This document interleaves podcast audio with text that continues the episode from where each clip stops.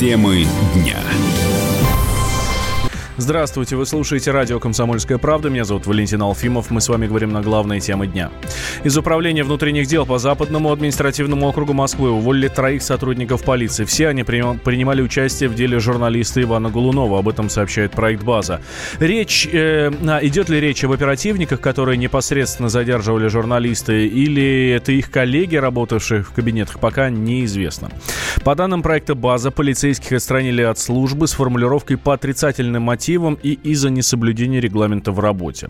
Сотрудники допустили нарушение, не предоставив вовремя защиту журналиста и долго не давали связаться с родственниками. Увольнение из органов в связи с делом Голунова слишком суровое наказание для полицейских, считает адвокат, бывший сотрудник спецподразделения МВД Роман Лялин. Если честно, это жесткое наказание, если идешь так по-честному. Обычно это там выговор какой-нибудь там, да, или там э, там неполное служебное несоответствие, там, ну, не увольнение. Честно говоря, это скорее перебор с наказанием. Но из-за того, что резонансное дело, я думаю, что просто, знаете, как по максимуму влупили чувства и все.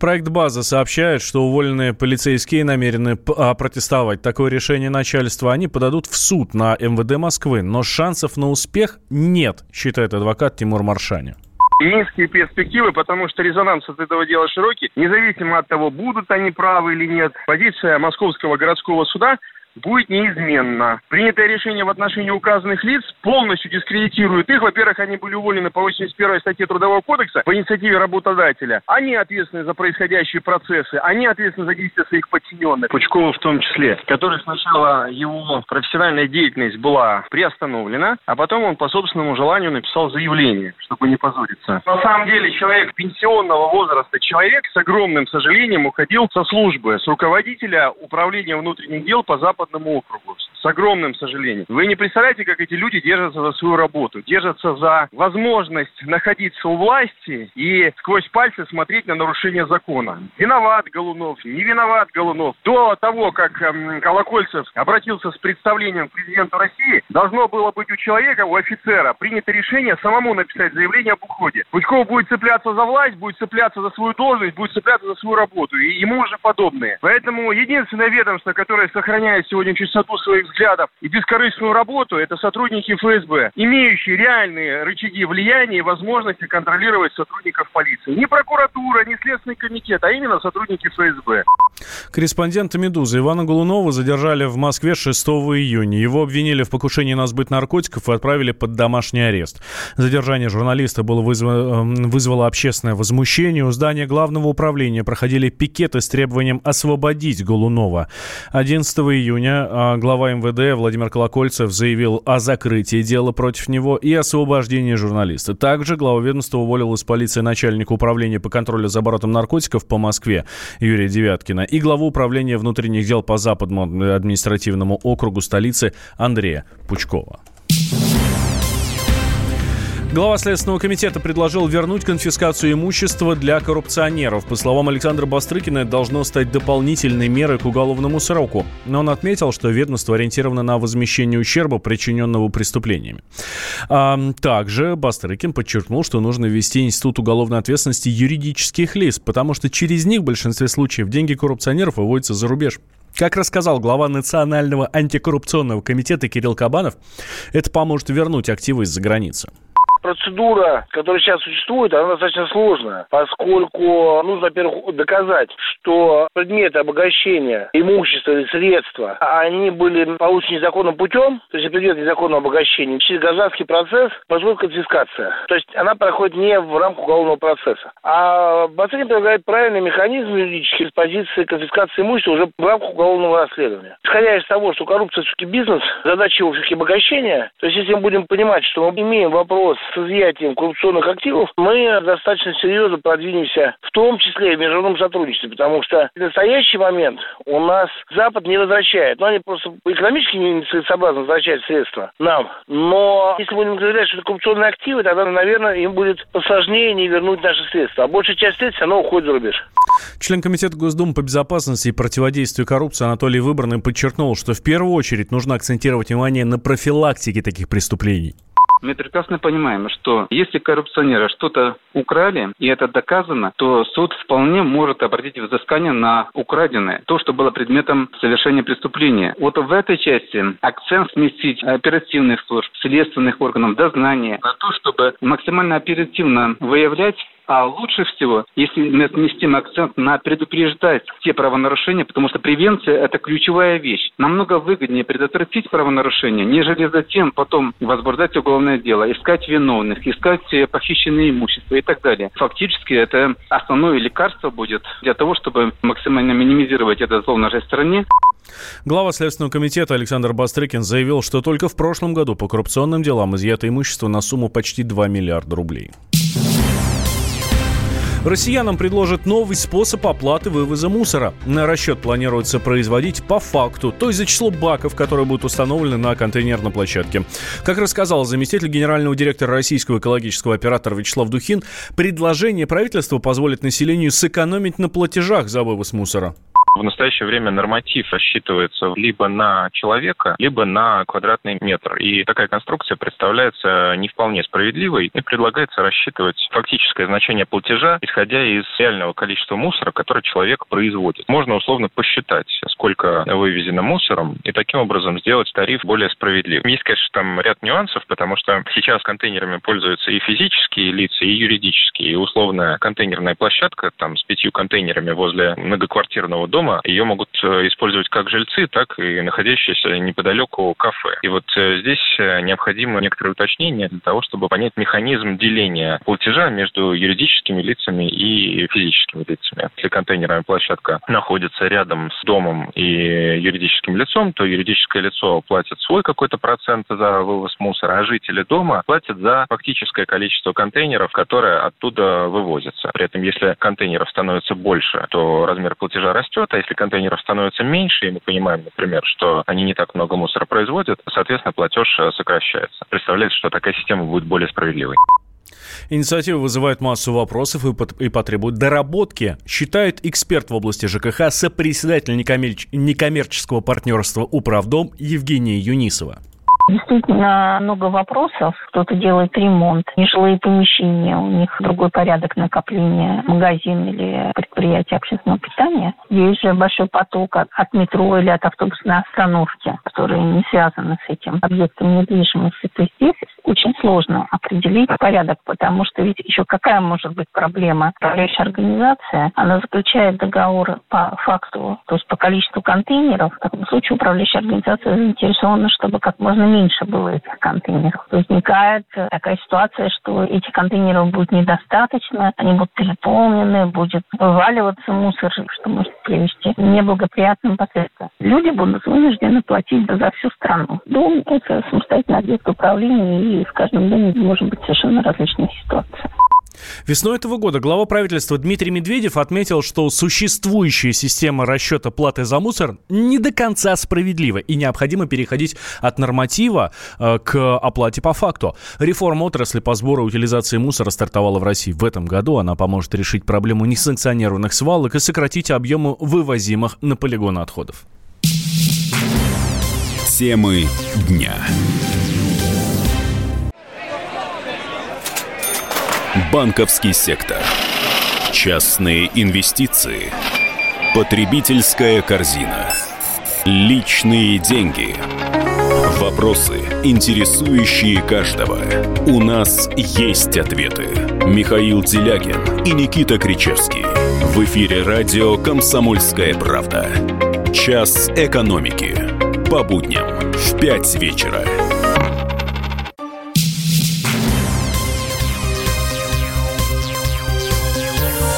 Темы дня. Вы слушаете радио «Комсомольская правда». Меня зовут Валентин Алфимов. В Киеве вступил в силу закон о языке. Документ закрепил украинский язык в качестве единственного неповторимого государственного на всей территории, на всей территории страны. Отныне в госорганах, общественных организациях, СМИ и в других сферах жизни должен использоваться только украинский. Директор Института международных отношений и сотрудничества Алексей Бычков уверен, что этот закон приведет к расколу в обществе на Украине.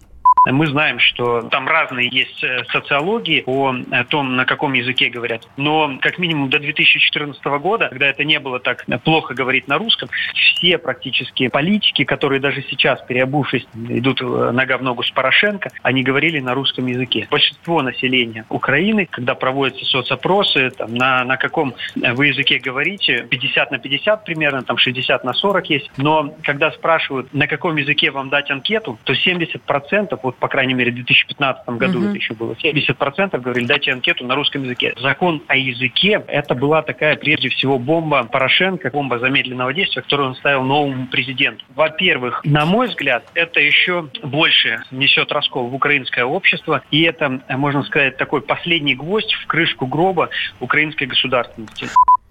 Документ подписывал еще бывший глава Украины Петр Порошенко, а вот сменивший его на этом посту Владимир Зеленский до избрания обещал провести ревизию закона на предмет вообще, насколько он соответствует Конституции. А после избрания пообещал, что будет защищать украинский язык.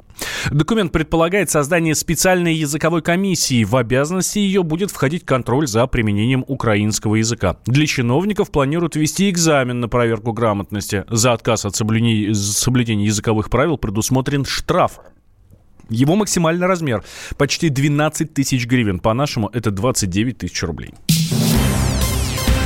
Рубль может обвалиться в конце этого года. Аналитик Блумберга Ярослав Касатый прогнозирует падение нашей валюты на 9%. Экономист считает, что в декабре доллар будет стоить 69 рублей.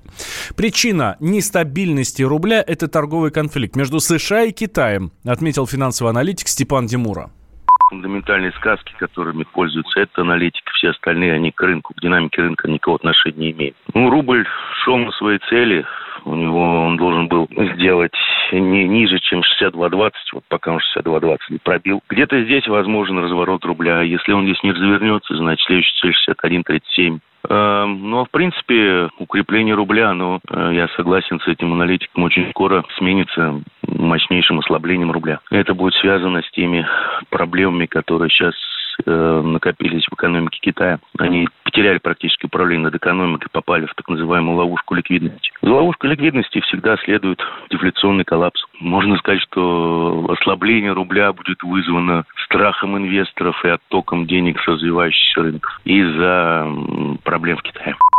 Ослабление рубля будет не критичным, считает руководитель Центра политэкономических исследований Василий Колташов. А, на самом деле ничего страшного не прогнозируется. 9% ослабления рубля, то есть, ну, может быть, там к 70 может быть, чуть больше 70, может быть, меньше 70 рублей за доллар, это на самом деле не катастрофический уровень. Это уровень в зоне тех колебаний, в которых мы уже сейчас объективно находимся. Достаточно вспомнить, что в декабре мы видели 70 рублей за доллар, и никто от этого в обморок не падал, и ничего это принципиально не меняло. Это было какое-то время. А, дело в том, что цены на нефть нестабильны.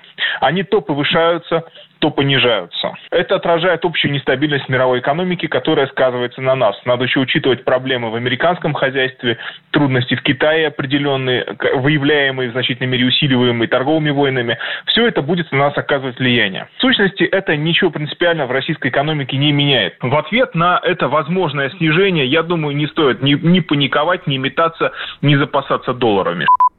Модель экономики нулевых годов переломлена, считает э, Колташов. По его словам, дальнейшего падения рубля ждать не стоит.